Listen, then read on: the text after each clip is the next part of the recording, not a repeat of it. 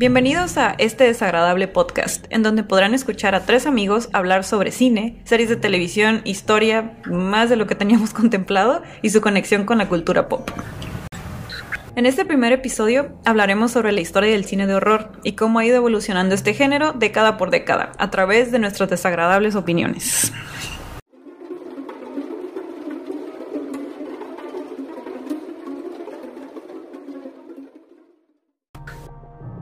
Hola amigos, ¿cómo están? Este primer capítulo de nuestro podcast desagradable. Ya decidimos después de tanto pensar y pensar cuál era el nombre. Es la única, la única forma de describirnos, yo creo. Ya no podemos encontrar otra. Después de todo lo que ha pasado, está, está muy acorde a lo- nuestro círculo social. Sí, Sí. es, más bien creo que vino por nosotros el nombre. Así es. Una vez que lo dijimos ya no hubo vuelta atrás. Una vez que lo aceptamos, más sí. Es el Ya. primer paso. Tenía razón, tiene razón. Entonces somos este desagradable podcast. Un- ay, sí, ¿no? Así es. Este desagradable podcast. Este es Episodio agradable. 1. Bienvenidos y bienvenidas.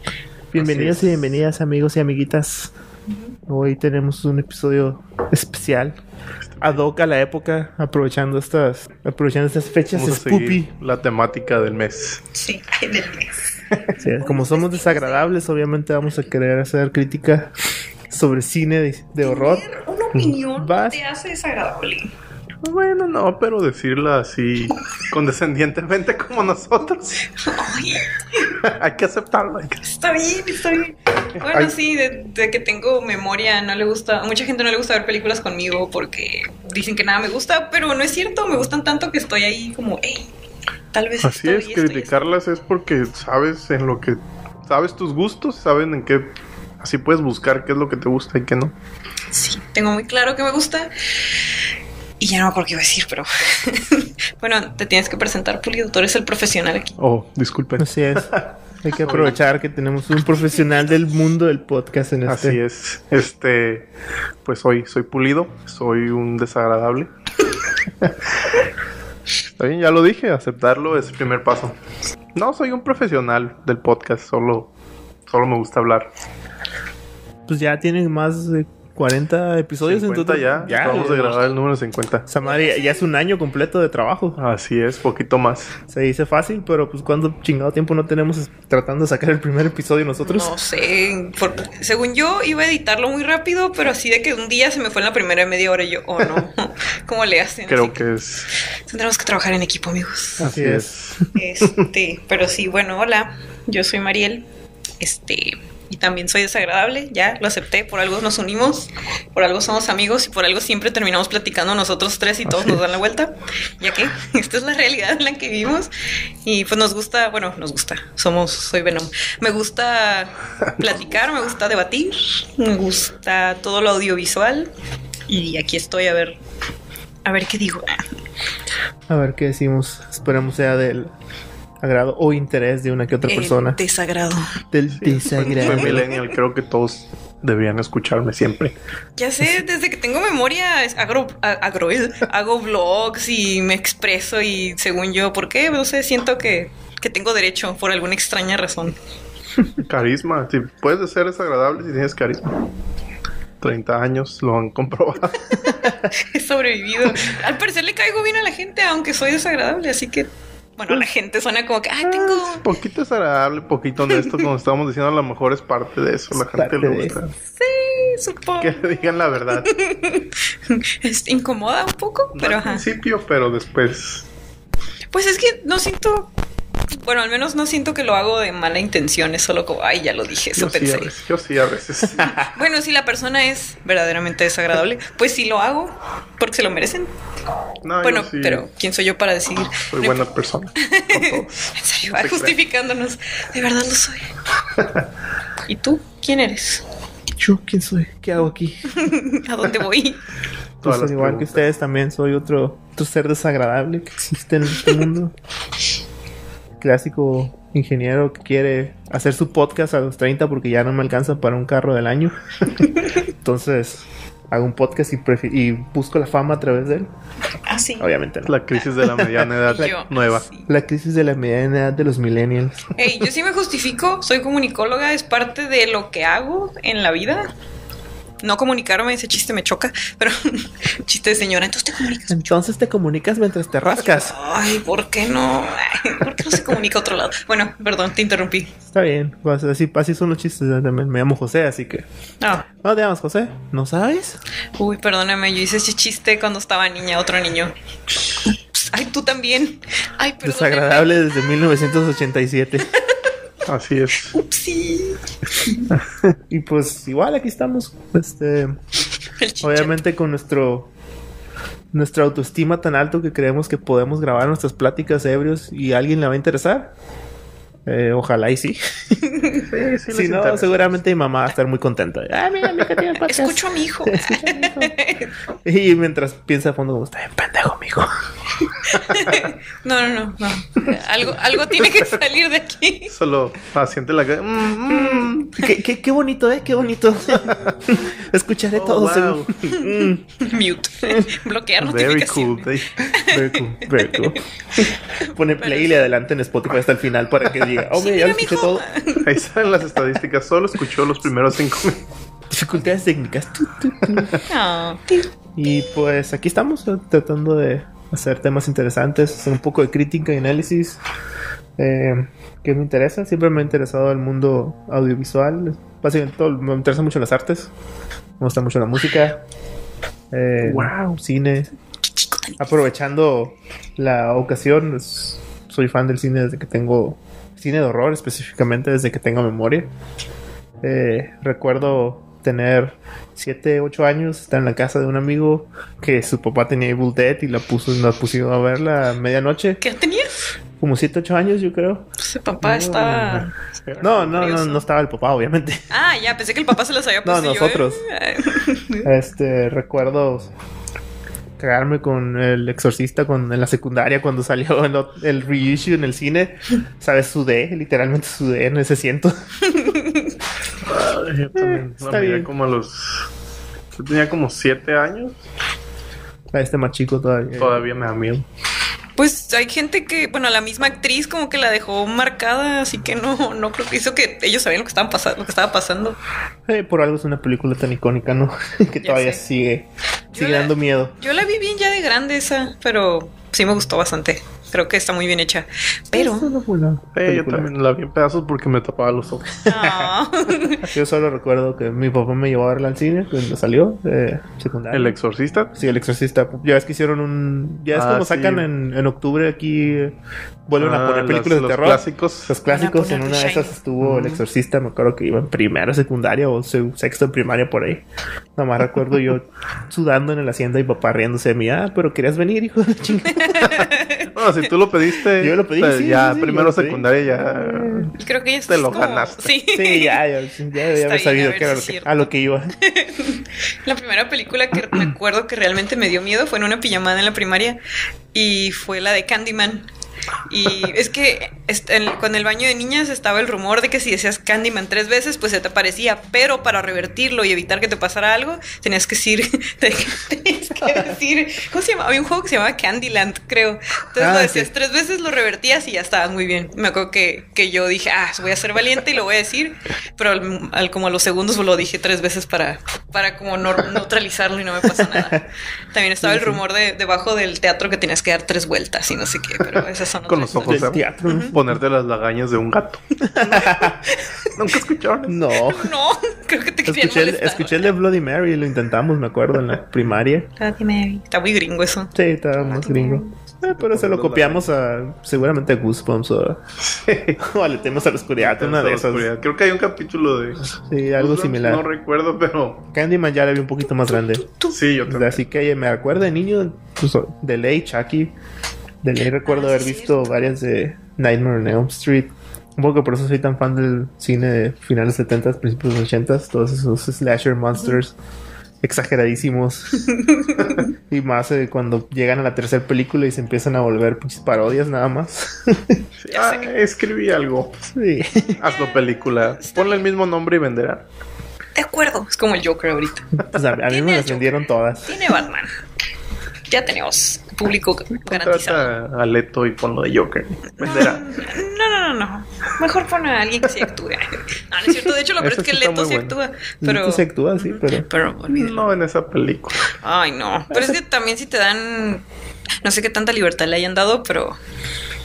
Pues No sé quién ya fue con el director. No sé qué tanto le hayan dado, pero ya con el, la pura estética de la película ya sabes que no iban por nada. No iban por un buen camino. Pero, pues, Y aparte, no tiene realmente peso en la historia del personaje, entonces Mm. no tenía de dónde agarrar Pero- para. Creo que incluso él se decepcionó, ¿no? Cuando vieron como, cuando vieron, cuando vio qué tanto lo pusieron y qué escenas pusieron, como que ni siquiera lo que, to- todo lo que estuvo armando lo, lo proyectaron ahí. sí, según recortaron más de la mitad de lo que grabaron, entonces no sé. Pero Sí. no Ahora salió Digo la edición. No me, no me acuerdo dónde vi, vi un artículo que decía que literalmente era como, ay, pues los jóvenes de hoy realmente no les gusta poner atención, les gusta estar viendo su teléfono, no viendo, entonces vamos a editarlo como si fuera una película, un, un video musical, así como nada más que volteen y esté pasando algo. Me quedé como, wow, estamos llegando. Ni existen los videos musicales. No. Y a todo señor, esto a los jóvenes les gusta esto. Pero sí se nota mucho, este, sí también recuerdo haber leído la historia que contrataron a una, una compañía que se dedicaba a hacer trailers y videos Ah. musicales para hacer la edición final de la Ah, película. igual, nunca voy a superar que Bohemian Rhapsody haya ganado mejor ganó? edición Ah, Oscar. mejor edición. Es imposible eso para mí. Es, no sé, tengo. Me gustó Black Panther, por ejemplo, pero también que la nominaran a mejor película me quedé. O ya Quieren, sabes lo quieren que, llenar un dijo, hueco. lo que dijo Scorsese y Hoy también este. ¿cómo se llama? Coppola. Coppola. Coppola. No tiene Es una porquería. Coppola sí dijo, es una porquería. Sus películas de mal. Pues Sí. no se me hacen porquería, pero pues sí entiendo lo frustrante que debe ser para ellos. Sí, Como que, es otro tipo de cine. Son cine los dos para mí, pero Ujú, es otro Sí. tipo. Uno es cine de arte y el otro es cine de entretenimiento. Pues sí. Pues es como en el cine de horror también. Hay mucha basura, pero luego llegó ese tipo que me cae gordo. El. Ay, se me. Polanski con Ah. Rosemary's Baby. Es como, hey, podemos hacer buenas cosas con temática de horror. Estoy nominado. Sí, Rosemary's Babies, este, también Hitchcock hizo muy buenas películas. Le dieron un buen giro. Pues ese cambió como. Realmente los, lo Pues- hizo todo más artsy. Sí, pues manera. empezaron a, a- a pensar un poquito más, pero Sí, cambiaron un poco de. Pues yo creo que todas las películas al principio eran como de horror, ¿no? Vamos a hablar un poquito de los inicios de, del horror. Eh, la mayoría de las películas, o cuando empezaron a, a hacer cosas audiovisuales, eh, se basaban en, en una, cosas cotidianas y en otra, eh, utilizar trucos de cámara para asustar o impresionar a la gente, ¿no? Decirles que era algo nuevo. ¿Cómo impresionas a la gente? con cosas Asustando. gráficas y asusta. Sí, Se me hace es. curioso eso, pero de hecho desde el momento en el que básicamente el ser humano toma como conciencia de, oh, yo puedo crear esto y bueno, no toma conciencia porque, o que lo hace como intencionalmente porque estaba viendo que desde como 1500, desde, ajá, eh, hay obras como de autores, por ejemplo, el Bosco, hay una obra que se llama El Jardín de las Delicias y está como pues bastante gráfica y grotesca y te quedas, ¿por qué tenía que ver con eso?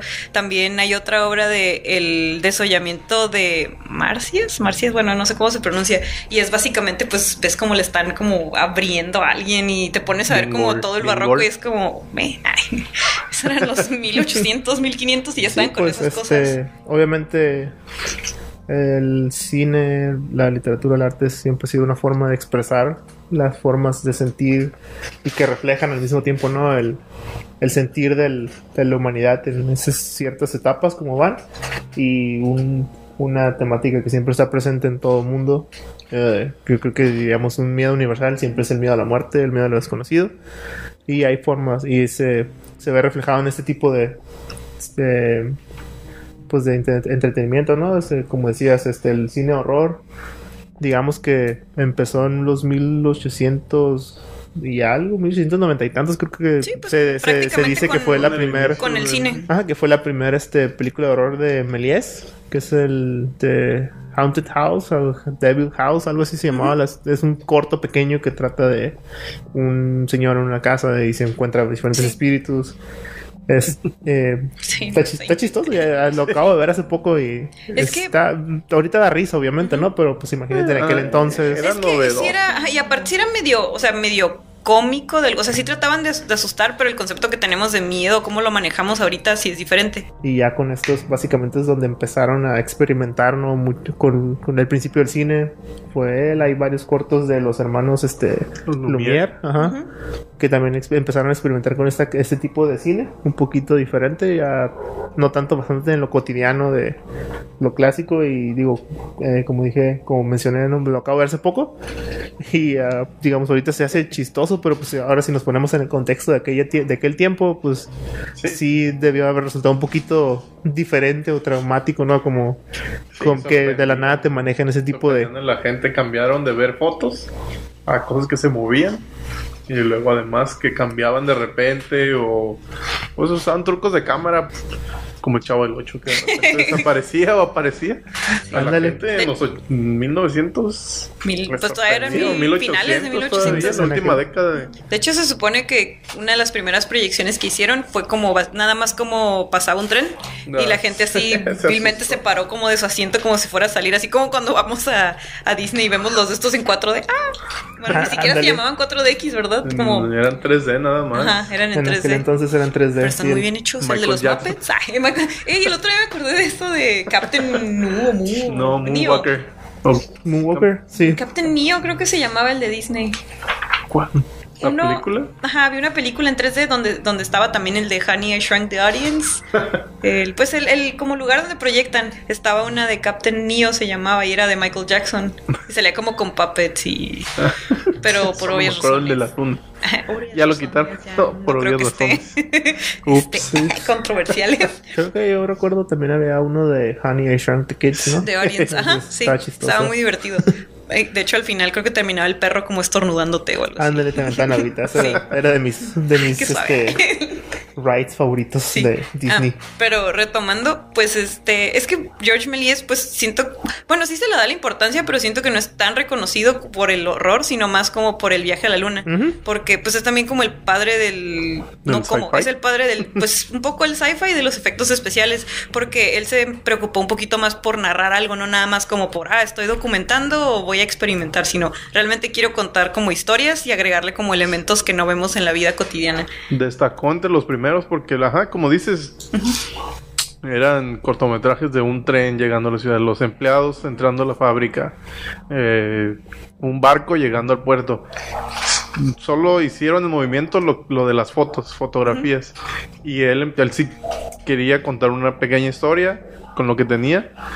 Eh, la luna, poner una pequeña historia, algo, algo narrar para que el Sí. público sintiera que, que era diferente a lo que ellos vivían diariamente. Pues es que también salirte porque si ahí, por ejemplo, ya post revolución industrial no es como, ay, ahora soy un robot con más libertades, pero sigo siendo como mm, este un este, ¿cómo se llama? un esclavo un poquito más Quiso moderno, estoy aprovechar el medio. Y aparte pues ya tenían más tiempo libre, es como, ah, pues ya tengo un trabajo, tengo un horario y ahora, wow, tengo un día libre, ¿qué Pues, puedo ah, hacer? Tengo una tarde Ajá. completa donde Puedo no sé ponerme qué a hacer. imaginar y a distraerme de este mundo industrial. Es como ver un tren, supongo que eventualmente se volvió cansado y este tipo sí lo veo como... hmm, puedo 1800 la mayoría estaban como eran ilusionistas y magos y sobre todo los que manejaban cámaras, espejos, vidrios. Sí, pues estaba todo el- seguramente el movimiento de los que tomaban fotos de espíritus y las eran mediums y todo ese tipo de cosas.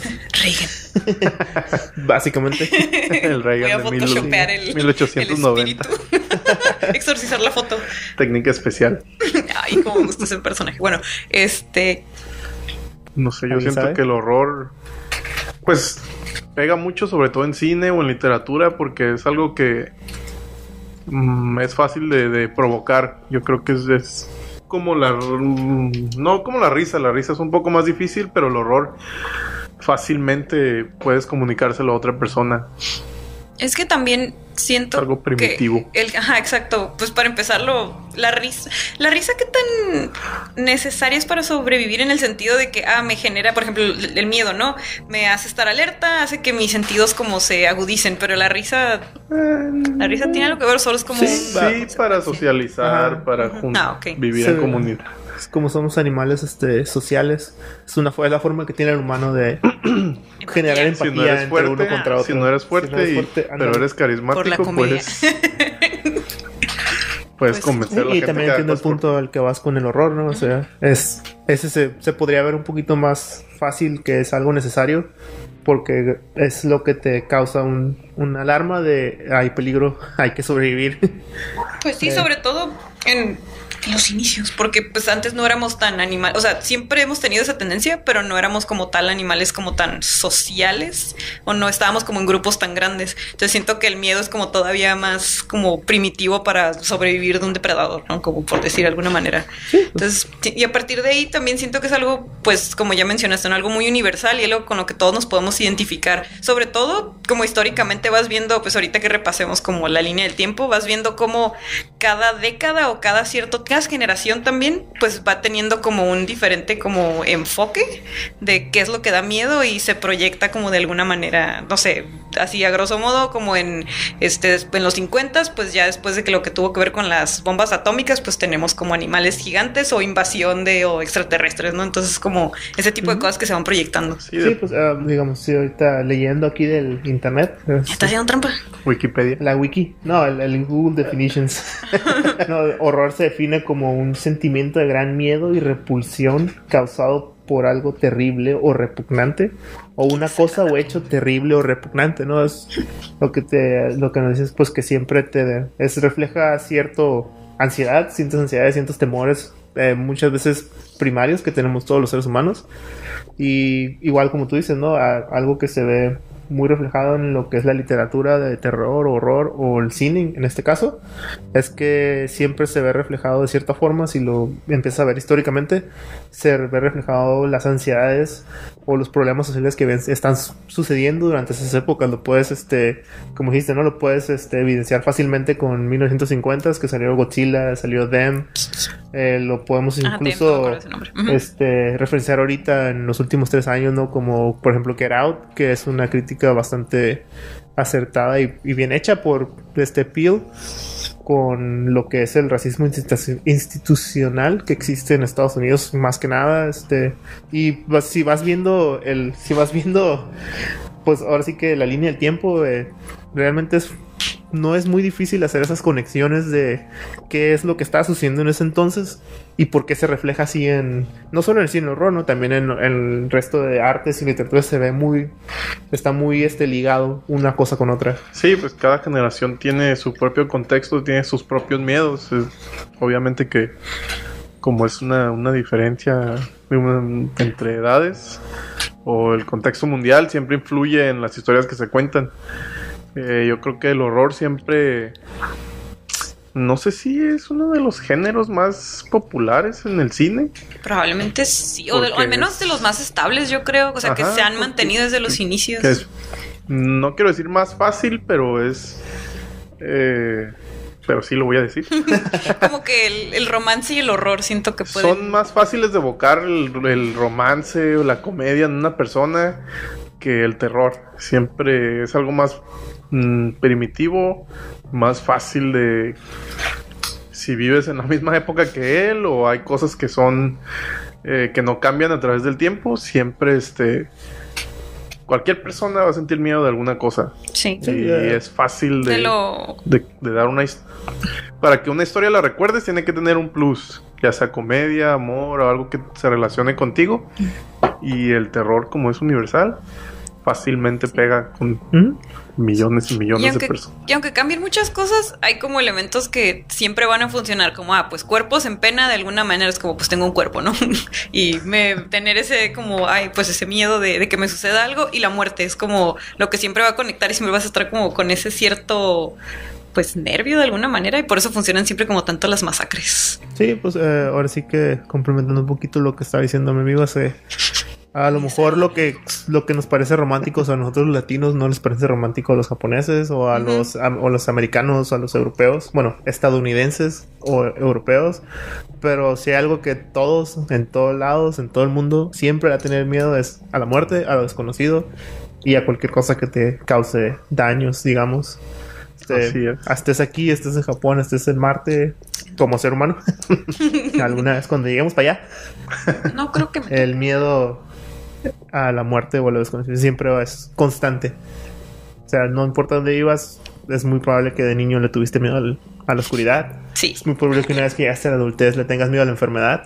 Es muy probable que cuando pases cierto umbral de edad vas a tener miedo a la muerte. Entonces, Ay, esas son sí. cosas que son universales en O no, todos, en o no. todos. Ay, ¿por qué? No importa género, no importa identidad sexual, no Sí, es importa algo nacionalidad. muy natural el ser humano, creo, más Sí. que...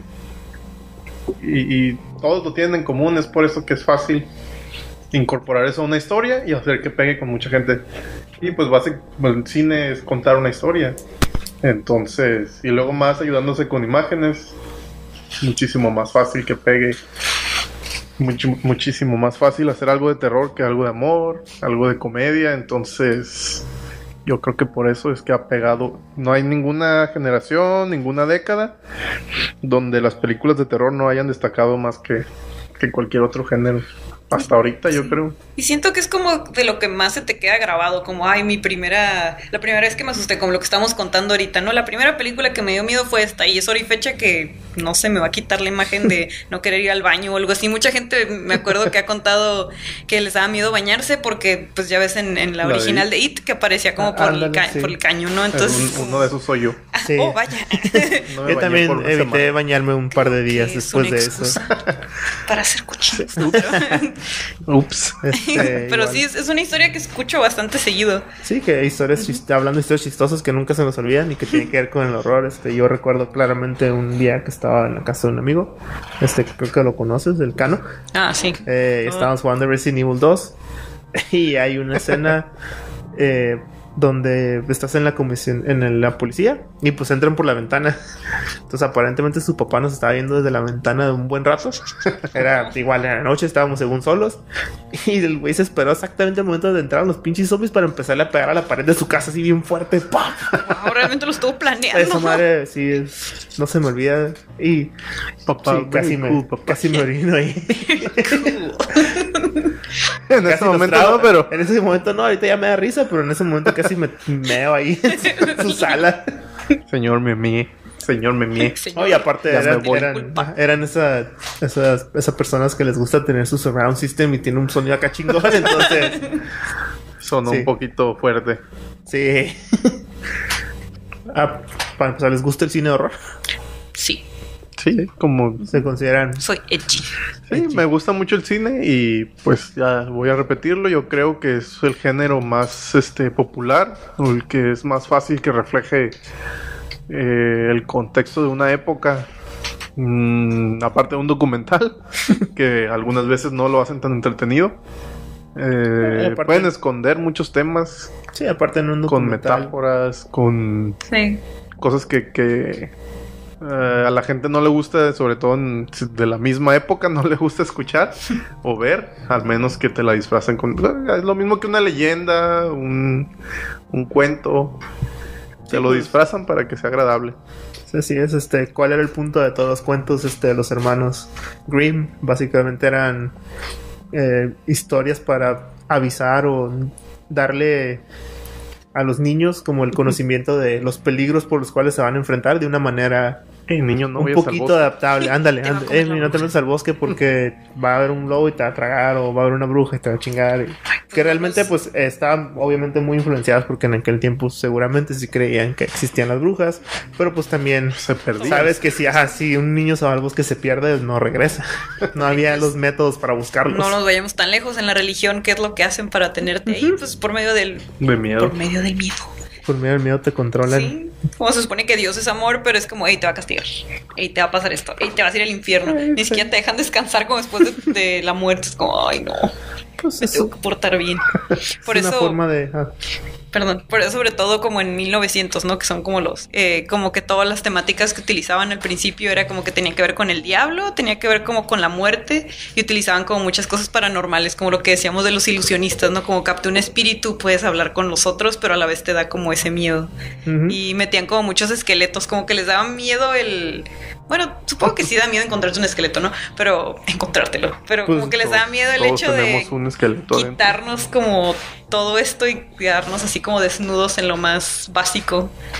Y ajá, eso es lo que A lo mejor en ese tiempo había más acceso a ver cadáveres. también. Seguramente.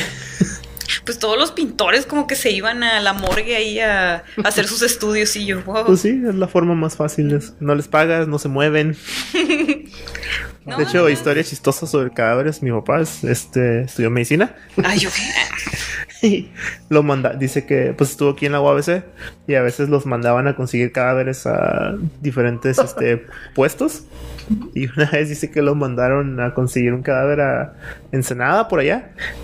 Um, no Ensenada, un- una allá, ¿o no? Semejo por allá, chiquita, fuera de la ciudad, no sé. Es cerca de San Quintín, de hecho, así que mucho Ah, más al sur. Él es de San Quintín, lo mandaron para allá. y dice que al güey de regreso se le perdió el papeleo que decía que traía ese cadáver porque Ah, era de la UABC. y cuando pasó por un pinche retén militar, lo bajaron a la chingada y lo tuvieron ahí como pinche día completo en lo que investigaban si realmente era ¿Puedes explicar estudiante. por qué tiene un cadáver? Ándale, Ah, pues sí. porque llega y es como un pinche cadáver en el carro, es como, oh, eh, sí, aquí tengo el papeleo. Fuck, no está el papeleo.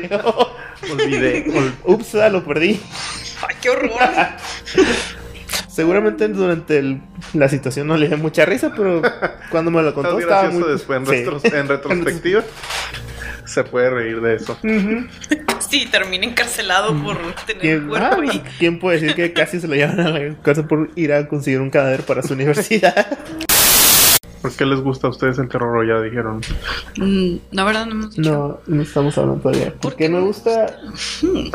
Ay, mm, La, la respuesta fácil sería porque soy bien edgy. ay, lo mismo. es cierto, dije que soy Sí, edgy. podríamos decir eso, pero pues al final de cuentas eh, es un, como dices, no es el cine o el tipo de, de arte que más te provoca sensaciones ah, o que te provoca sensaciones lo más fácil posible. Hay, obviamente he visto muchas películas y podría haber películas de amor que nunca que no me llegan, podría haber películas de este suspenso que, bueno, suspenso usualmente también está similar al, al horror, no es exactamente lo mismo, pero te sigue generando esa respuesta ansiosa.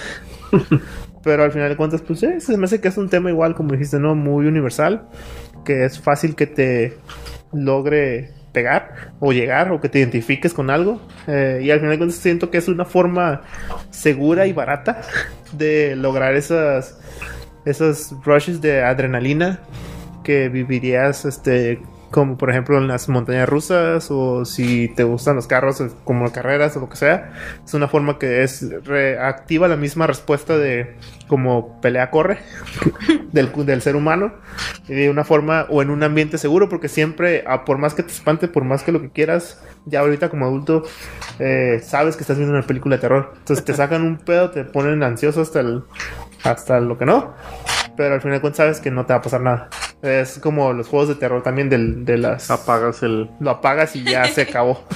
Pero durante ese momento en el que estuviste viéndola, estás en la, como dicen, ¿no? al filo del asiento y sudando frío. Y que hay muchas películas que me han logrado provocar esas este, reacciones. Y aparte, soy muy fan del horror malo. Las películas con plots horribles, las películas súper exageradas, dígase Troll 2, dígase Basket Killer Tomatoes, dígase Basket Case, donde realmente lo ves más que nada por que se vuelve una comedia involuntaria, Porque lo Pero- intentan. porque Ajá, lo intentan. Bueno, sí, te decir que es voluntaria, pero no, sí lo intentan un poquito. Sí, hay, hay películas que Se sí se nota que cuando es voluntaria, por no ejemplo, eh, Evil Dead 2 y 3 se nota que ya es voluntario lo que quieren hacer con la, Army con of la comedia. Exactamente. Y hay películas como Basket Case 2 que se toman muy en serio, pero que al final de cuentas te dan mucha risa. Y tienen cosas in- incluso innovativas, ¿no? Como la escena esta del Climation donde el hermano está destruyendo el hotel. Es- está bien hecha. pero da mucha risa. sí, pues, da mucha risa. Da risa. O sea, al final se vuelve chistoso. Pero pues eso pasa, Dios. Es, es lo, lo chistoso del horror. Es que si no pega y falla así por mucho, se vuelve chistoso. Pues sí, supongo. A mí me gusta, ¿por qué me gusta? Pues me gusta por la adrenalina. Creo que me divierte como eso. Pero me gusta cómo los pues ya sea escritores, cineastas, se las tienen que ingeniar para provocarte como eso. Y a veces puede ser de una manera en la que ni siquiera necesitas como efectos especiales, sino mantenerte como al borde con una, como generar una buena tensión. Eso me agrada como ver cómo se las ingenian. Y pues en general me gusta el cine, así que pues como parte de, pero sí creo que eso es lo que más me, bueno, también algo tiene como no sé si esté bien o esté mal, ¿no? Pero el hecho de que normalizas como todas esas situaciones de cuerpos y, y sangre, como que también me, me, parece interesante que lo utilicen. Sí, pues, al final, eh, digamos, poniendo de ejemplo eh, un cine de horror que no me gusta mucho, que es el torture porn. Es como, pues, sigue siendo una forma en la que a cierta gente puede como fantasear de una manera más visual ese tipo de impulsos que realmente no, no puedes hacer muchas veces. Pues también es el morbo, ¿no? Ah, es, el, es, el, mero morbo. Es morbo que porque, ¿Por qué pega eh, Human Centipede? Pues es el, por, es el morbo de decir. es el morbo de decir, este, voy a ver una película sobre alguien que le cose la boca al culo de alguien. Ya es algo más moderno, como trucos mediáticos para atraer sí. público. Pero pues en los 70 también estaba Last House on the Left, estaba este estaba ese tipo de películas este de exploitation que realmente no tienen más que puro shock shock value. Y que es, lo mismo es el, el, equivalente a lo que está ahorita no este en los Cannibal, Holo, Cannibal Holocaust este Sailor todo ese tipo de películas que realmente no buscan hacerte más que incomodar. Ajá más no, no buscan nada más que causarte shock haciéndolo más en, en, su tiempo lo más, Más este gráfico. gráfico. o este visceral posible, ¿no? Como lo es ahorita a Serbian Film, como lo fue ahorita fin, no me- este hace como un intento Human. Centipede, como Sí. lo hace High Voltage, esta película francesa. Entonces pues, es Cuando lo intentan demasiado, pierde su. O por lo menos a mí, como el gusto, porque eh, se nota que está muy falso, que lo están intentando mucho para, para provocar algo y, y usualmente, como en los ejemplos que dijiste, son cosas gráficas que ya sabemos que no son reales. Los directores tienen que enfocar más en darle un peso mayor a la narrativa, a la historia que están contando. Eh, y se puede notar mucho en las películas de hoy donde pues el peso se lo dan a la publicidad, mm, a los efectos especiales, a, Yeah, yeah, yeah. a cosas externas a la misma película, entonces se pierde ahí el objetivo y, y no, eso no pasa con el terror. Sí, es que siento que, por ejemplo, las que mencionaron, ¿no? Las de Serbian Film y todas ese tipo de película que tienen el factor de, oh, te voy a impactar, este, como que comprometen una historia, se concentran más en, quiero que la gente sienta esto, que se olvidan como de la parte más importante que creo que es el impacto de la historia como tal. Y por eso no, no soy tan fan. Dejan, Oh. de, dejan de contar algo por nada más hacerte darte asco Sí, o porque impresionar. como, ándale, por crear como controversia y al final te quedas como que la impresión en el momento, a lo mejor pones cara de "Mm, no estoy cómoda y se acabó, se Sí, te olvida. eh, en, sí, en mi caso es como, pues, no digo que son horribles porque ah, de repente me pongo a ver ciertas películas así, pero sí siento que se vuelven un poquito, en- en- a mi parecer, este, lazy, digamos, porque hay muchas películas que están muy bien hechas y que te pueden causar el mismo tipo de shock, Hasta más. como sin siquiera este basarse en que toda la película va a ser de eso, ¿no? Un ejemplo que se me, viene a la, se me viene a la mente mucho es Irreversible, Mm. que es una película que te deja con un sabor de boca horrible, te deja con un shock grande, pero no es una película como Human Centipede o a, a Serbian Film, que toda la historia se trata sobre eso, ¿no? Es vamos a ver, ponerte imagen excesiva tras imagen, tras imagen, tras imagen para hacer que te hartes. Sí, Entonces, no eh, eh, sí, entiendo que ese tipo de, de vertiente, que digamos se le puede conocer como torture porn o shock factor, lo que sea, este sí se me hace un poquito, diga, si lo pones en el contexto del cine horror, se me hace un poquito, este, ahuevonada, lazy, como que no les, no se esforzaron tanto realmente, ¿no? Como dicen ustedes, este, Sí, dejaron de enfocarse en lo que realmente es el, o lo que realmente puede provocar la incomodidad, como ciertas películas, este, que basándose en, en una no tanto en, en ponerte imágenes que te causen disgusto, sino en ambientación. Y se enfocan solamente en imagen tras imagen tras imagen, como, ah, como Sao, por ejemplo. Mm. Empiezas con una trampa y ahora mira, esta trampa está peor todavía y luego esta está más culera Como todavía y Yugi. así. Es como. Es como se llamaba ese programa de que te arreglaban carros. Voy a poner una pantalla Ah, en tu pantalla. Ya, pin my ride. Voy a poner una. Yo, una dog, I heard you trampa. like TV, so we put a TV on your TV, so. Sí. Voy a poner este nuevo truco en. Ándale, sí. Ah, la primera de Sao sí está suave. Sí, pues fue, Suave. fue porque fue la primera innova- un, un género Innovadora. innovadora, digamos. A lo mejor no fue la primera de ese tipo, pero fue como que la mejorcita hecha, la que más pegó, no sé, no sé qué fue. Llegó en el momento adecuado. Sí, creo que es Y eso te hizo ver. Fue en los, es en los 2000, ¿no? Es en los- sí, porque no es 90. La Sí, primera no, sí, estaba es de los 2000 era. 2000. Porque siento que en esa época se dio lo de. Ay, lo del found footage. Que tenía Ándale. que ver con. Lo grabé yo y como que todos se centraban en lo mismo y. Y empezaron como los jump scares exagerados. Entonces siento que Saw sí agregó como. Por lo menos tiene una historia. Bueno, no por lo menos. A mí sí me gusta la primera. Entonces, como que sí tiene una historia y tiene un twist interesante. Que creo que al final también es importante que metan twists.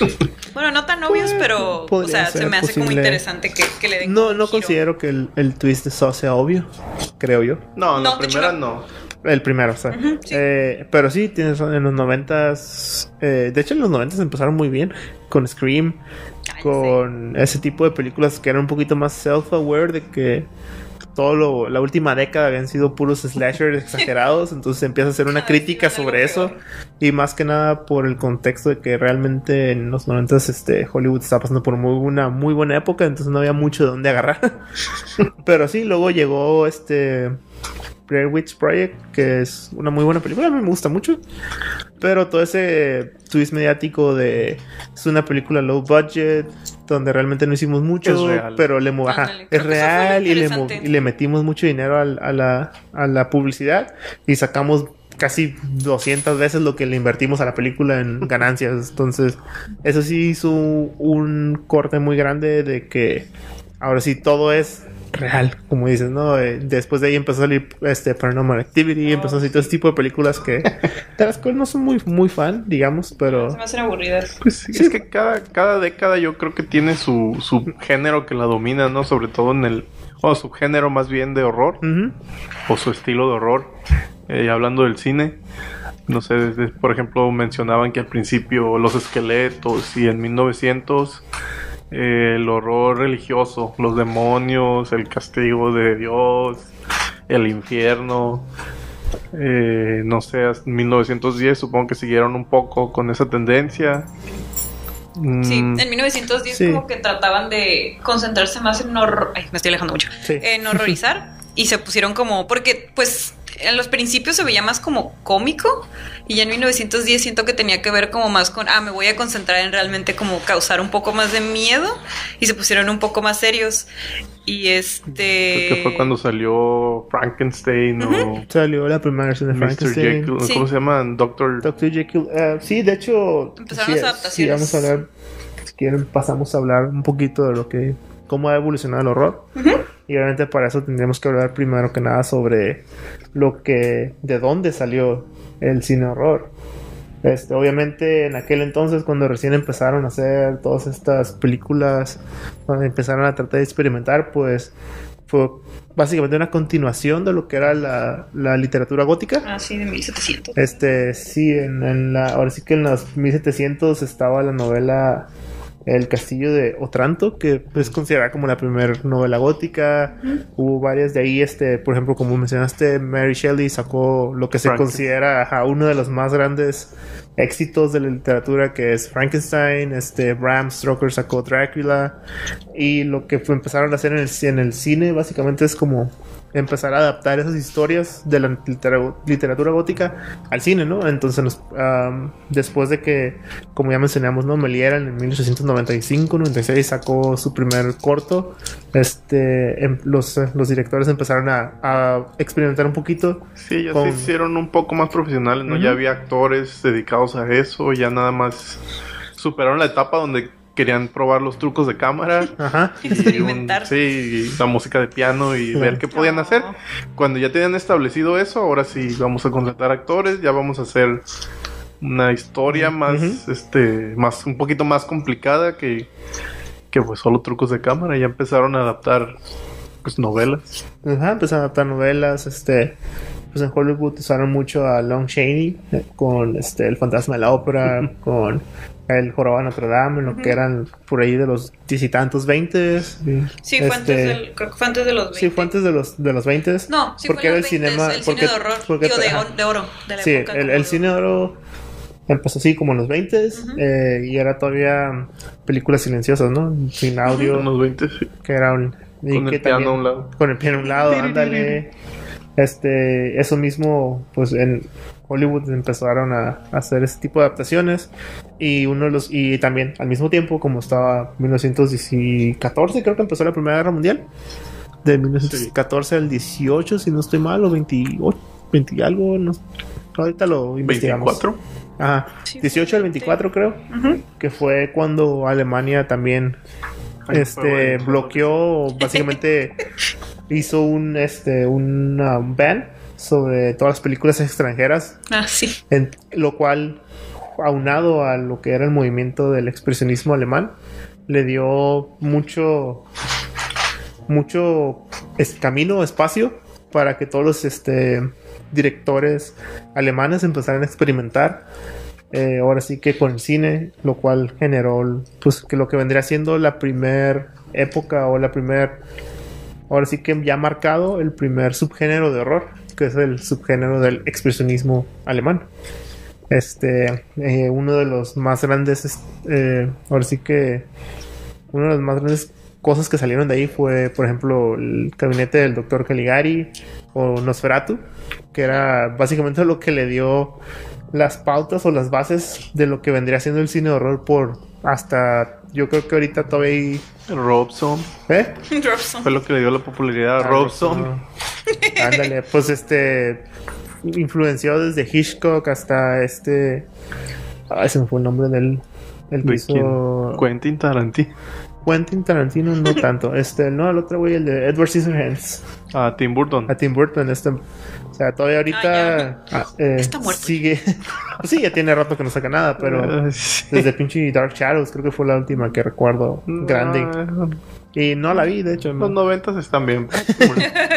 Ay, eso. Entonces que sí, yo ahora sí que si hablamos un poquito de lo que etapas importantes del cine, yo creo que el expresionismo alemán dio hincapié a lo que es una de las bases más grandes que existen en el cine de horror. Sí. Porque no nada más fue como, o sea, voy a, o sea, era una manera como de sacar, o sea, porque el, el cine, siento que, bueno, el arte en general empezó al revés, ¿no? Como de afuera hacia adentro, como que realmente las personas no se centraban tanto en lo que tenían como en la cabeza o lo que tenían como los sentimientos, a lo mejor en el romanticismo un poquito, pero era más de como por encimita, como lo seguían adornando mucho. Pero ya en el expresionismo, pues después de ver todas las miserias que puede haber en una guerra, después de como estar en crisis, de, de ser como parte de estas, am, ¿cómo se puede decir? De estas tragedias, pues ya se empezaron a centrar más como en lo que traigo aquí y cómo lo quiero sacar como para expresar, pues pre- precisamente no expresar. Eso y además el hecho de que pues se apareció como el psicoanálisis. Bueno, no apareció, se Sí, dio como empezó. importancia al psicoanálisis. Entonces empezaron a centrar como en situaciones más psicológicas. Se me hace muy chistoso eso, como hace nada se empezaron a centrar en, ah, tenemos problemas. Hace menos de, de- ahorita todavía hay mucha gente que no cree en eso, imagino. Ajá. Es, es poquito en realidad, es como no se le no se le dio importancia nunca, pero bueno, la gente se moría de, 100 de años. tos, así que 120 años. 120 años, son que cuatro o cinco generaciones a lo mucho. Tres. Tres bien vividas. Ay, con no sé, razón. mi abuela nació como en los 40, así que Mi abuela nació en 37, Tres, ajá. así que son cuatro mínimo. unas Pues, cuatro generaciones. Unos 30 años más. Una generación más. Demonios. De- Entonces sí, Sí, pero entonces- parece más tiempo, pero parece más tiempo, pero hace, no. hace tres personas. dice. Ajá. Ándale, tres. Y te digo, aparte de, de, pues todo eso que se empezó a poner más interesante, pues dejaron de basarse como nada más en meter como telas pintadas como de fondo, sino que empezaron a utilizar más como este la iluminación. Y creo que eso es como clave del horror en general, como bueno, del cine, pero que utilizaran la iluminación como para generar estos sentimientos de, de miedo, se me hizo como muy importante también. Sí, pues se, se puede ver mucho en, en tanto en Nosferatu como en la que mencioné del doctor Caligari. eh, se ve mucho, en Nosferatu usan mucho las sombras. Este, hay muchas eh, tomas. Esponja sale. a- Hasta Bob Esponja sale. Y se usa mucho el, el uso de las sombras, eh, las, esto, así que las fisionomías como distorsionadas, digamos. Y aparte también, como dicen, no, empezaron a, a traspasarse, ahora sí que quisieron empezar a reflejar no solamente en, en la historia, sino tanto en, el, en, la escenografía, el uso de luces, como dices, eh, ahora sí que el sentimiento del personaje o el estado, digamos, psicológico de la historia que estás contando, ¿no? En ese entonces, pues obviamente estabas pasando por la Primera Guerra Mundial, había muchas muertes y se ve en, y estaba, eh, por ejemplo, se ve en el Nosferatu, que es un pueblo donde están sucediendo muertes así enormes, ¿no? Y se puede ligar un poquito con el que, como dije, ¿no? La Primera Guerra Mundial, que en esa época hubo un brote de una influenza que mató a mucha gente del pueblo europeo y ahí se ve reflejado un poquito todo ese tipo de cosas, ¿no? Es, Me río. se ve, No, se murieron. no sé, eh, El horror. pero se ve muy reflejado en, el, en ese tipo de, de escenografías como no este, naturales, muy este, cuadradas, muy este, anormales, digamos, ese tipo de sombras que se utilizan con donde puedes este, distorsionar la morfología del, del personaje para tratar de demostrar un poquito cómo es que él se está sintiendo por dentro, este, o incluso la situación del pueblo, ¿no? Donde se ve que es un pueblo desolado, un pueblo que hay muchas muertes que no sabes por qué. En este caso, pues Nosferatu, ¿no? En, en aquel entonces fue como su representación de lo que estaban viviendo ellos. Empezaron a agarrar más cosas de. Ya intentaron de ver el cine como algo más artístico, más profesional. Empezaron a agarrar cosas de literatura y de teatro. Entonces, antes eran nada más trucos de magia o trucos de cámara o fotografías en movimiento. Y ya empezaron a meter actores en 1910, 1920. Profesionales, ya los directores se enfocaban en, Pues en, en en transmitir compararlos con. también. además de la historia, ya, ya se enfocaban en fotografía, en el cine. Eh, por eso agarraron las luces o presencia en el escenario. ¿Cómo podías tener este. ¿Cómo podías grabar eh, algo que, que reflejara algo en la historia? Como dices, las sombras. Antes de eso no. Nada, No pues había. no. A pesar en de el que. teatro sí, o en la pintura, o, o en literatura podías reflejar esas cosas. Y hasta esa década yo creo que fue cuando empezaron a, a decir, ay, podemos hacer esto en movimiento ¿Qué y en el si- cine. ¿Qué tal si lo, lo hacemos profesionalmente? Y estaba viendo que también como gran parte de por qué funcionó, bueno, el cine mudo en general, por qué conectó con tantas personas, pues primeramente pues no tienes manera de, o sea, tienes que ser mucho más expresivo físicamente, ¿no?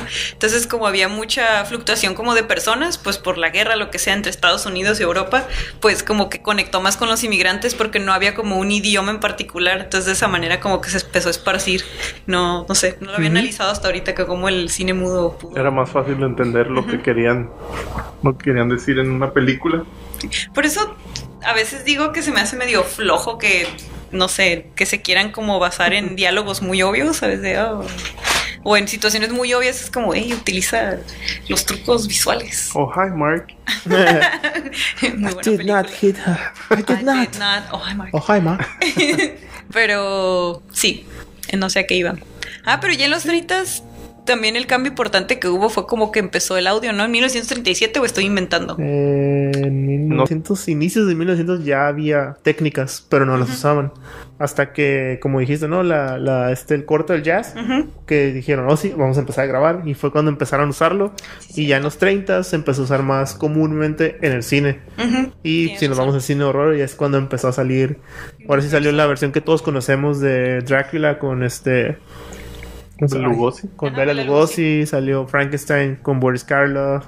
Que ahora sí que todo lo que fue el, la época de oro de Universal con sus horrors. ¿Qué no es Tom Cruise?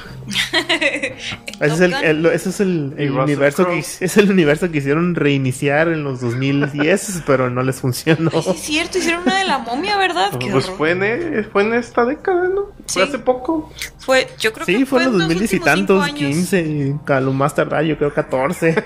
Fue en los últimos, ajá, fue en los últimos cinco años. como Qué dos. De hecho, Querían- querían vi, revivir. vi creo. Ah, yo no vi, vi el trailer que sacaron y ya. Se veía demasiado de acción, como, oh, voy en un avión, estoy cayendo, la momia. No De, sí, sí se veía mucho de acción. Pero. Pues ahora tenía como 10 finales secretos de Drácula y Frankenstein y el Ay, De hecho, de... sí, tenía, se juntaba. No sé quién salía, Dorian Gray. Y Seguramente es el que siempre quieren iban a ir a investigar al, al Black Lagoon, algo, no sé, algo así. ¿Por qué? ¿Cuál es el afán ahorita de querer hacer un universo de Copiarle todo? Es Marvel. como, ay, Pues- Marvel le funcionó. Pues exacto, imagínate cuánto dinero no tiene Marvel ahorita. O sea, antes de que salieran las primeras películas de Todo, Marvel, Disney. antes de que saliera Tony Stark, Iron Man, por primera vez Marvel estaba para abajo. por algo, por algo Sony tiene, Sony tiene X-Men y Spider-Man porque vendieron No los todas ha sus querido soltar. y no los han querido soltar porque hay feria, ¿no? Y en su momento Marvel lo soltó porque no tenía feria. Y como, toma, te vendo cualquier propiedad intelectual que quieras mía. Ya y, Sony y Sony compró nada más esos dos, por fortuna. Pero, Ay, pero también, Cuatro Fantásticos ya lo tiene Disney otra vez. ah, no, Cuatro Fantásticos también lo tenía Sony. No, todavía no. Creo que son 10 años, ¿no? Pero, Son 10 años sin que hagas una película para que Sí. los, los derechos se, se anulen y ya regresen a Marvel. Por eso ha habido como 20 de Spider-Man. Y por eso siguen saliendo de Fantastic Four. Ah, sí, cierto, no me acordaba que salió. Porque te hace muchos años que no sacan una, ya me acuerdo que sacaron esa basura. Ay, no, no hay perdón de Dios. No, no lo hay.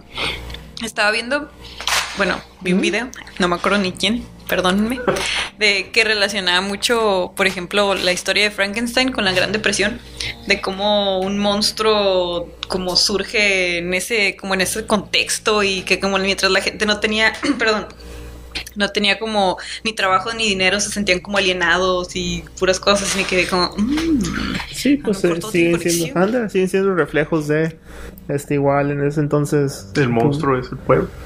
¿quién como es decías, el la, monstruo? la Gran realidad? Depresión, pues obviamente también muchas de esas películas se tornaron un poquito más fantasiosas.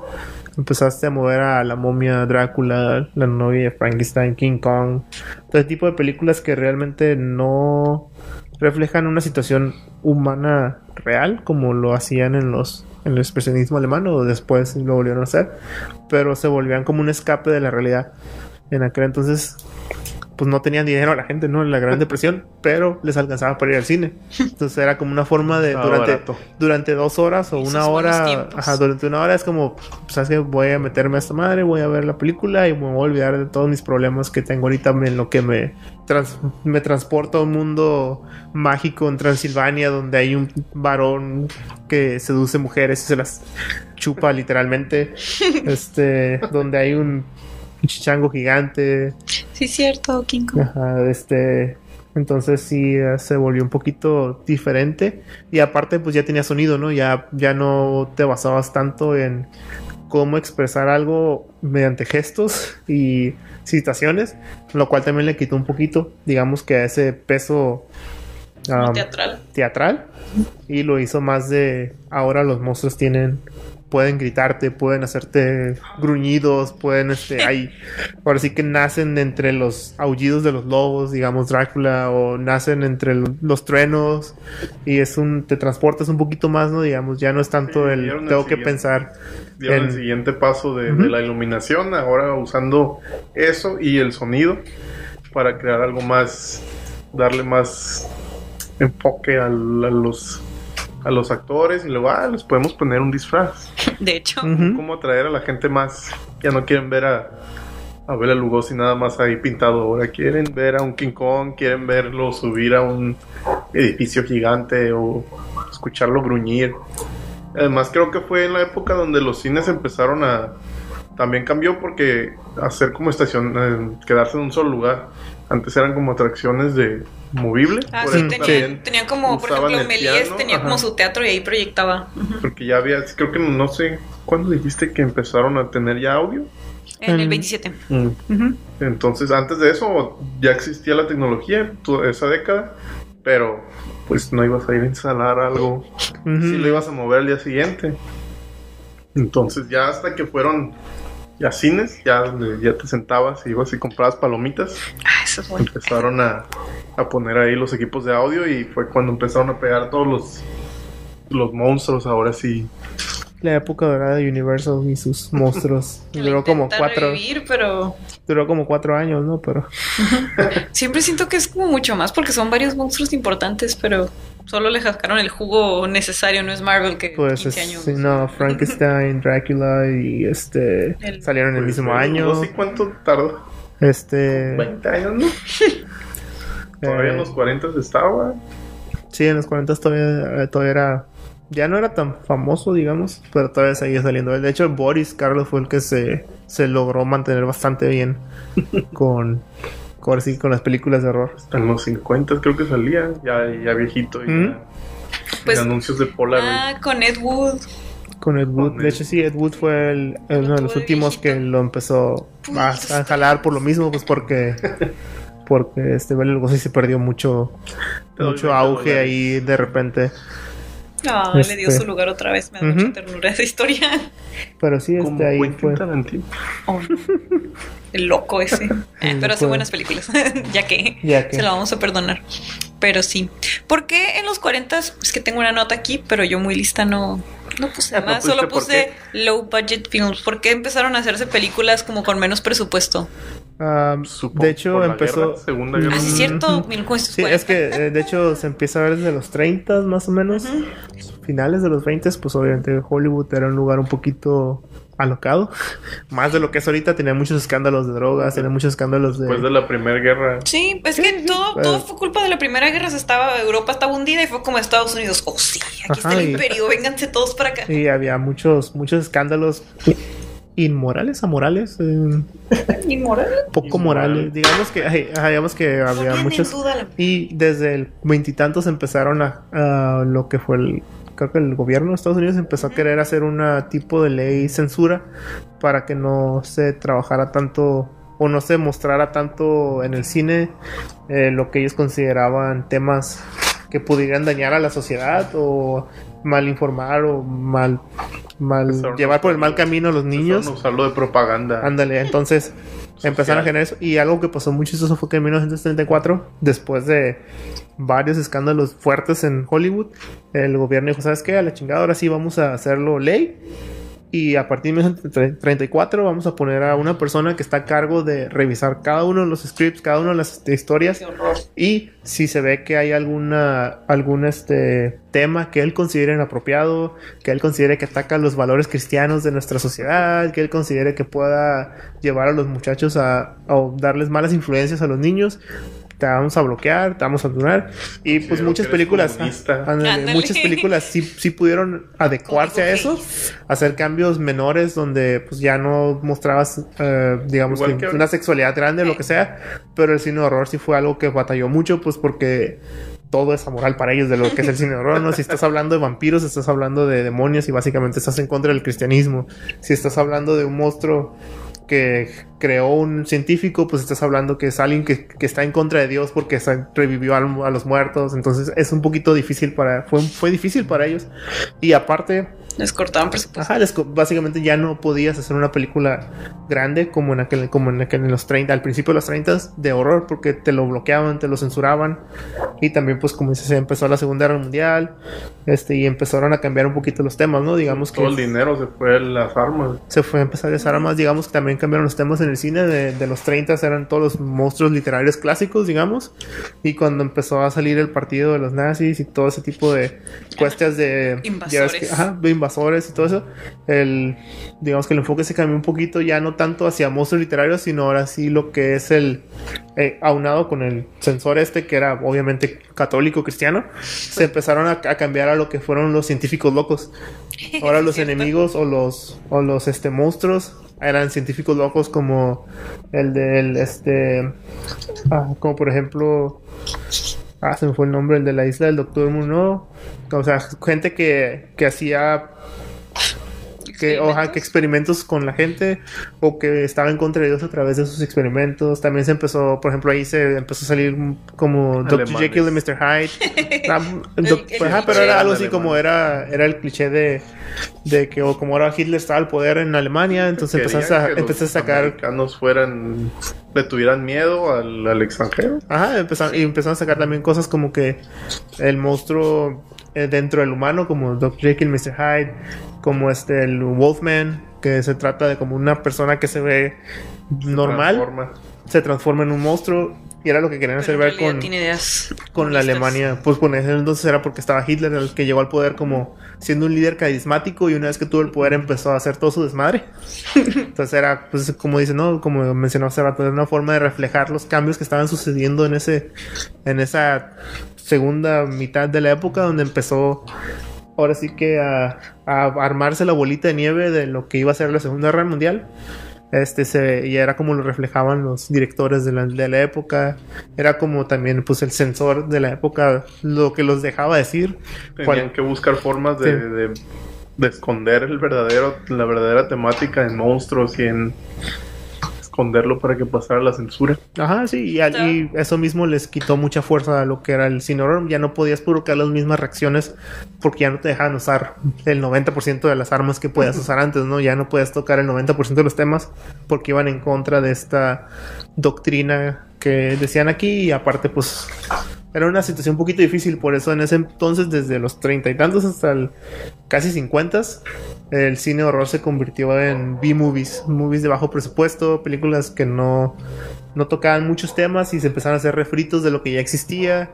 Por algo empezaron a salir todos esos Monster Mash, que era hay que tratar de juntar a todos nuestros monstruos, pero filtrarlos por este, por este hombre y hacerlos como más infantiles, digamos, quitarles todo ese peso psicológico, todo ese peso humanitario y todo eso culminó en todo eso todo eso culminó en Abbott y Costello conocen a Frankenstein, o sea, Oh, wow. Sí, sobre todo ya en los 40 cuando empezó la guerra, entonces.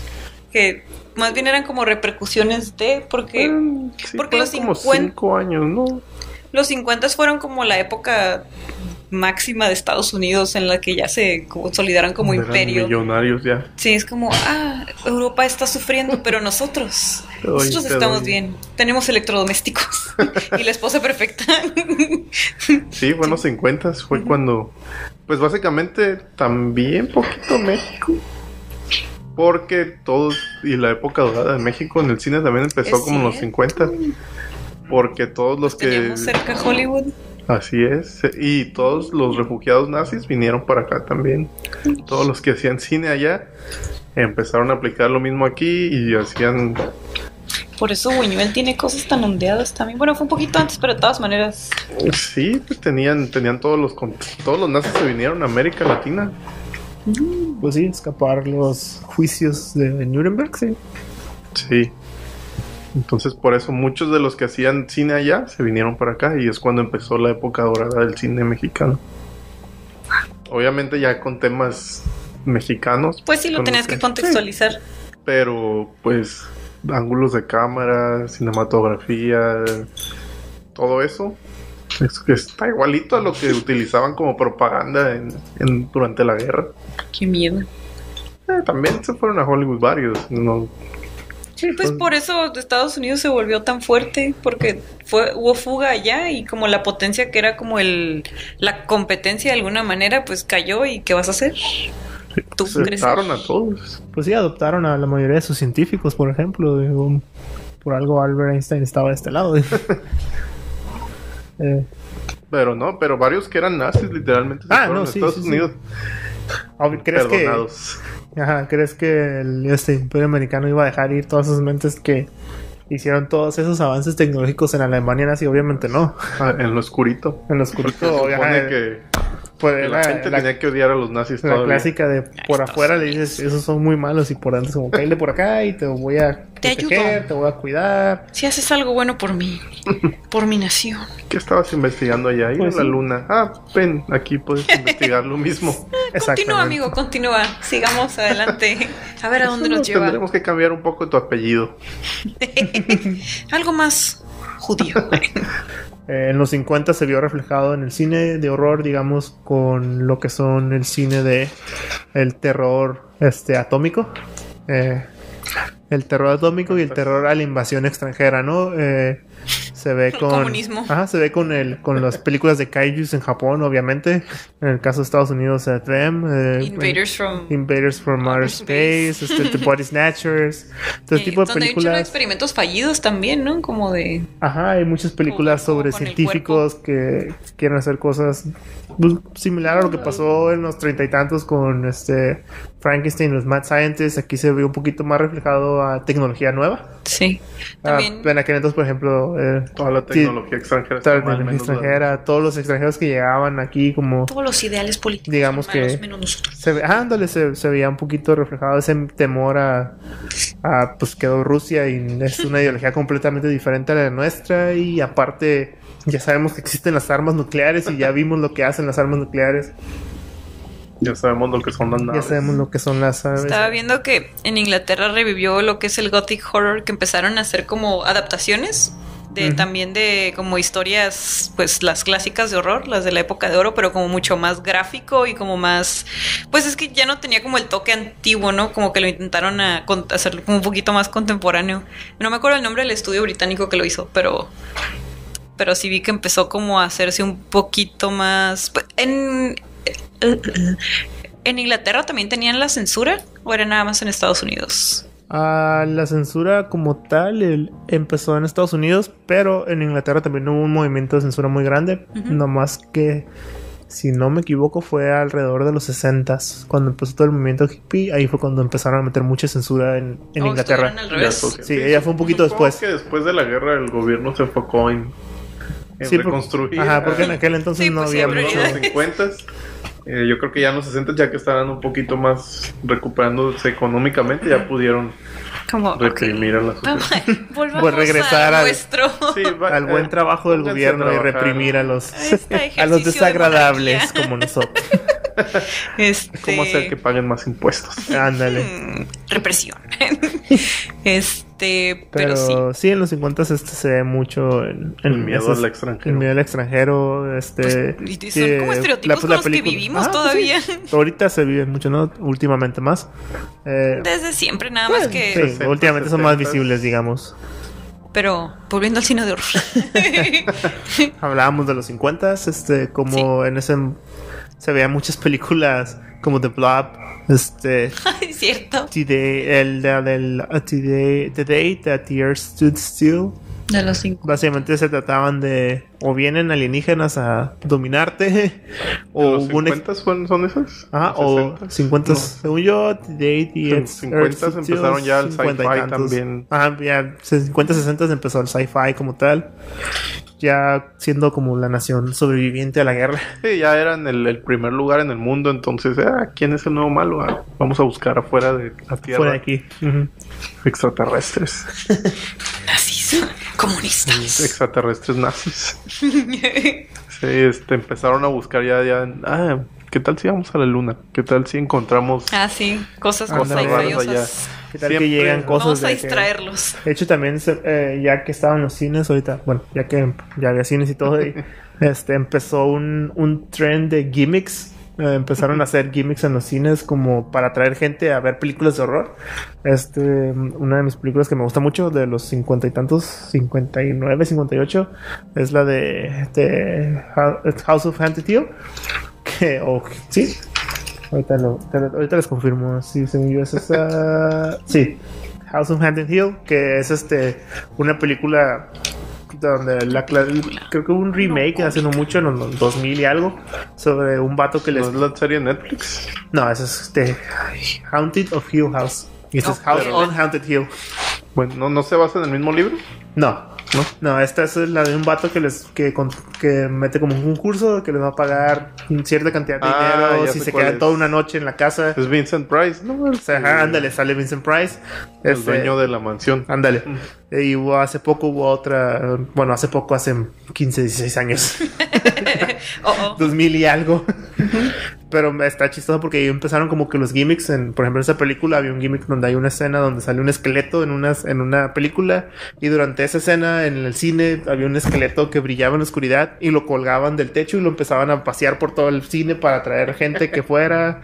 había otra película donde no El recuerdo cuál del era. 4DX. Básicamente el inicio del 4DX, eh, era otra película donde el, el productor dijo, eh, ¿sabes qué? Todas las personas que vengan, yo les voy a pagar un seguro de vida, básicamente un fright, fright este, insurance, de que si se, mueren de miedo, porque está, mi película es tan tenebrosa que miren, a todos les va a pagar este seguro de vida, porque si se pueden morir de miedo, y si alguien de ustedes que viene a ver mi película se muere de miedo, va a haber mil dólares para su familia de aquel entonces, ¿no?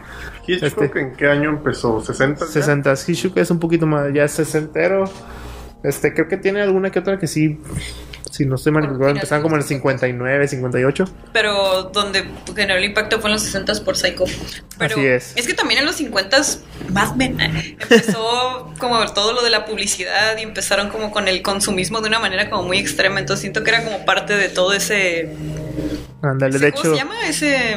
todo ese Cultura mundo, de- cultura de. De hecho, Sí, se pues, acabo de que ver. empezaron a, como tenían un montón de dinero, empezó la cultura del consumismo, yo creo, entonces. Ándale, empezaron con, empezaron con la, con la famosa familia nuclear, donde tenía su papá, un mamá, un niño y una niña, que vivías en los suburbios de Estados Unidos y comprabas todos tus, tu carro acá grandote, tu refrigerador, sí. todo acá muy la futurista. perfecta. Como, oh, bienvenido. Ajá, y todo eso empezó, se, se vio reflejado un poquito en el cine, ¿no? Como decía, estaba de, Haunt- de Haunted Hill House, estaba la de, la de esa que le digo que no me acuerdo cómo se llamaba, del, de lo del seguro de vida, había otra que acabo de ahorita viendo, la, como tengo la computadora aquí al lado, una que se llama The Tingler, que eh, era, esa sí era más 4DX, eh, te daban un- una especie de aparato que te daba como los toques del centro.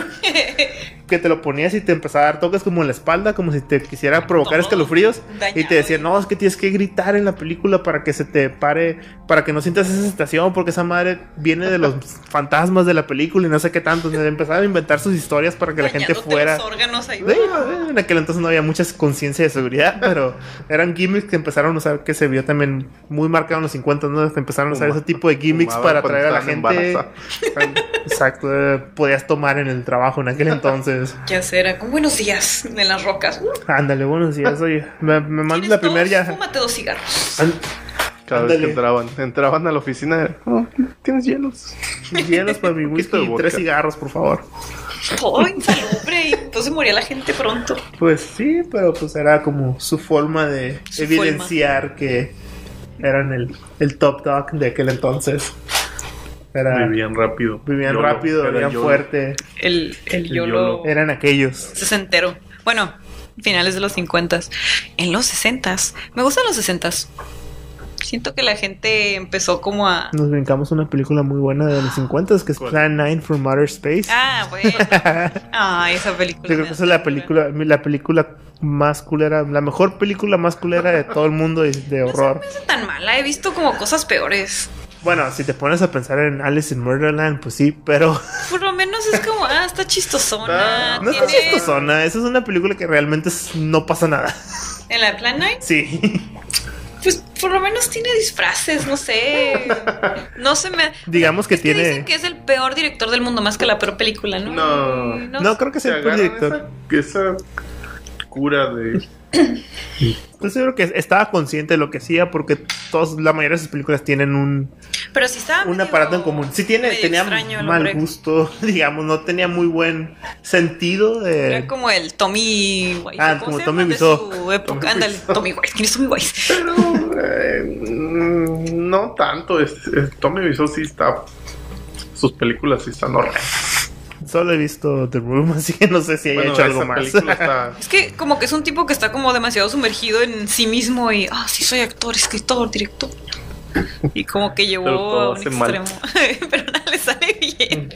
Pero sí, Seguíamos 60 sesentas. Empieza lo interesante en los 60 Sexo, violencia, liberación. Exactamente. Empieza la revolución hippie, la revolución del amor. Sí, de hecho, ahí es cuando termina la censura en el cine como en tal. 63, Donde los 60 y tantos, ¿no? siete. 63, 64. Donde ya pueden empezar ahora sí a experimentar otra vez.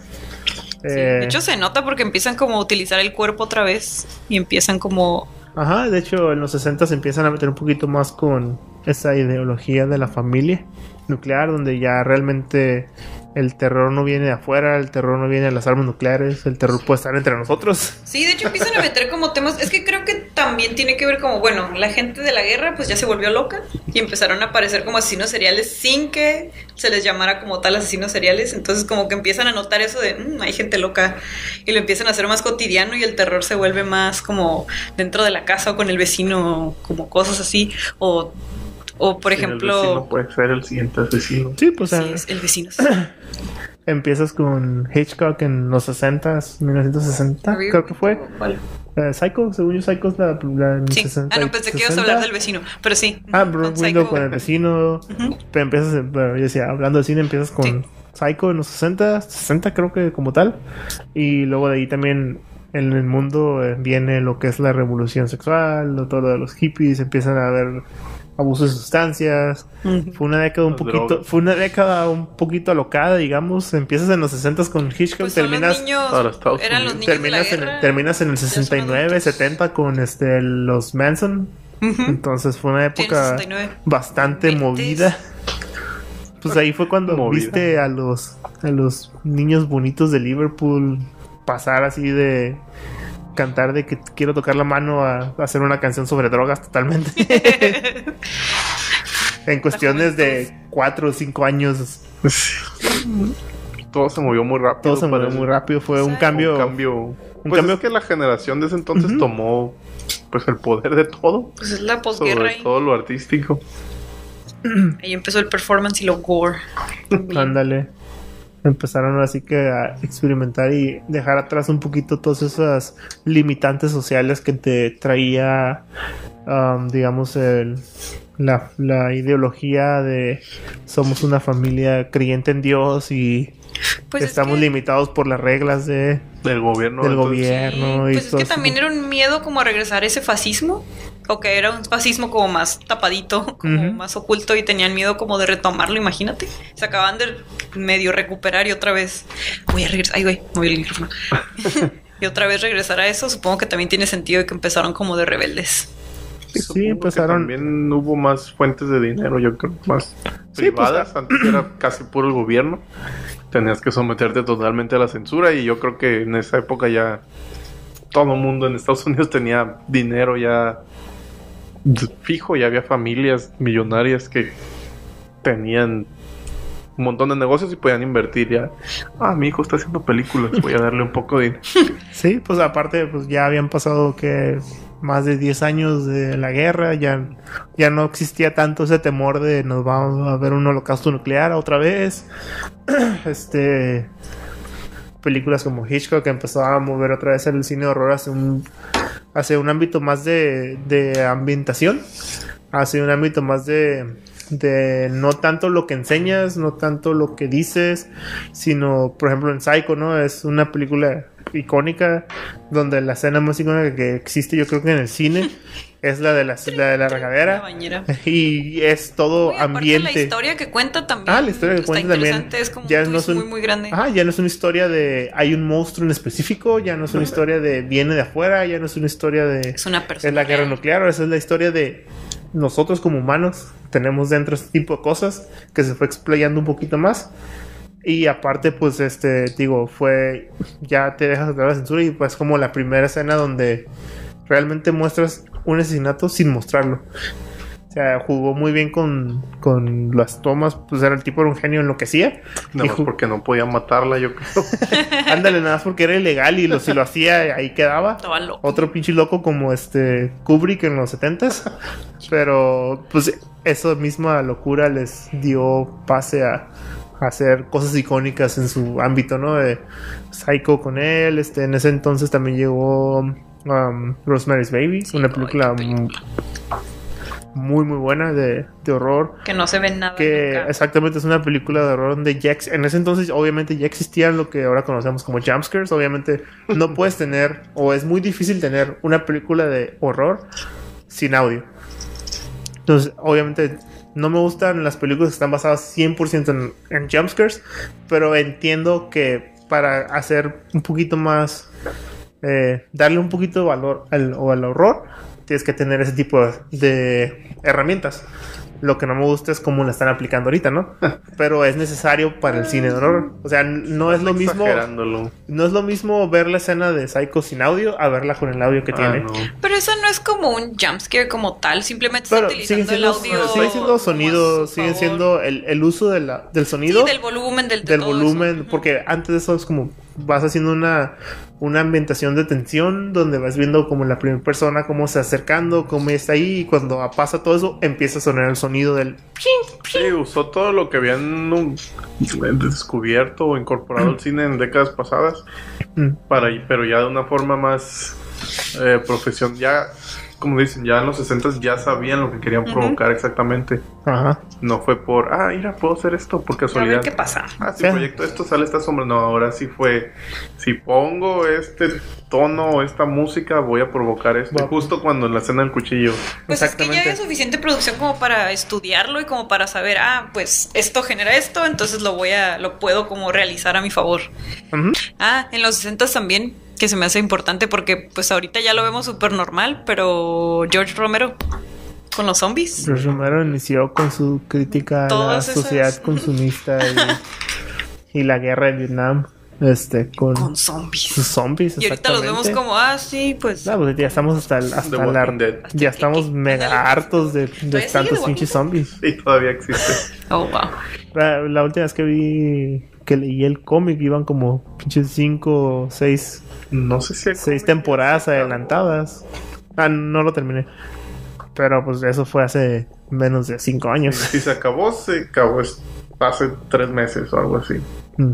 Sí, porque todavía creo que hubo conferencia en Comic Con, Sí. no sé si el año pasado o el antepasado. no, este año o el este pasado. año leí que ya que anunciaron que el siguiente tomo era el último, pero no recuerdo cuándo leí eso. así. Hace dos años. Puedo seguir leyendo entonces porque, Ya que se porque acabe. no voy a ver la serie. Ay, no, la serie ni siquiera se parece y está aburrida y bueno, pero sí, Romero Sí, tiene la culpa. Romero, Romero en cierta forma tiene la culpa, así es.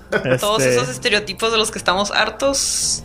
Sí, pues la mayoría generó. él los generó como una especie de crítica, digamos. ¿Qué año fue la primera? Ses- 68 creo que fue la del Night. No me sé exactamente el- el- la fecha, pero sé que es finales de los 60s. 60 Sí. Sí, porque la segunda creo que ya fue en los 71 o algo así. Porque la, ajá, pues ya est- estaban en blanco y negro incluso, ¿no? La primera sí. Sí, la primera estaba en blanco y negro. Eh, Y sí, ya, ya era directamente una crítica al, a Estados Unidos. Y Me da risa sociedad. que no notamos eso cuando recién vemos las cosas, es como, ah, o como que no lo vemos como muchas veces tan crítico, y es como, ah, sí, pues no me gustó por esto. Sí, de hecho, ah, 1968 salió la primera. Eh, sí, de hecho fue, fue una, un film que salió y que un tiempo después se, se fue como, se aceptó socialmente que era como una especie de crítica a es- todo ese tipo, ¿no? El racismo que existía en aquel entonces. una No tuvo que decir tal vez, hey, no, Ey, una crítica. ¿eh? Pues es que también en los 60 empezó como el todo, se, se hizo call out este, a- al racismo como tal, o sea, los la comunidad negra fue como, hey, pues estamos aquí, queremos respeto, y también como el movimiento chicano también se dio en los 60 hay un montón de cosas. Sí, pues por lo mismo los Ujú. hippies empezaron a... Empezaron a hacer un poquito, a cuestionarse un poquito más lo que era. Como la estructura. Hasta ese la entonces, ajá, lo que hasta ese entonces lo que era una norma en su sociedad. Pues ya habíamos mencionado esto, ¿no? Que Rosemary's Baby le dio como prestigio al género. Porque pues se metió a una persona que, gracias a, pues supongo que es gracias a Hitchcock, ¿no? Que le dio como ese giro más artístico, más personas empezaron como a sentirse, como a trabajar en el género sin verlo como algo chafa. Porque siento que incluso hoy en día es como, ay, es película de terror, es como, "Ah, es Fueron menor, los, es los como- hipsters de, de ese entonces. los, los Wes Anderson.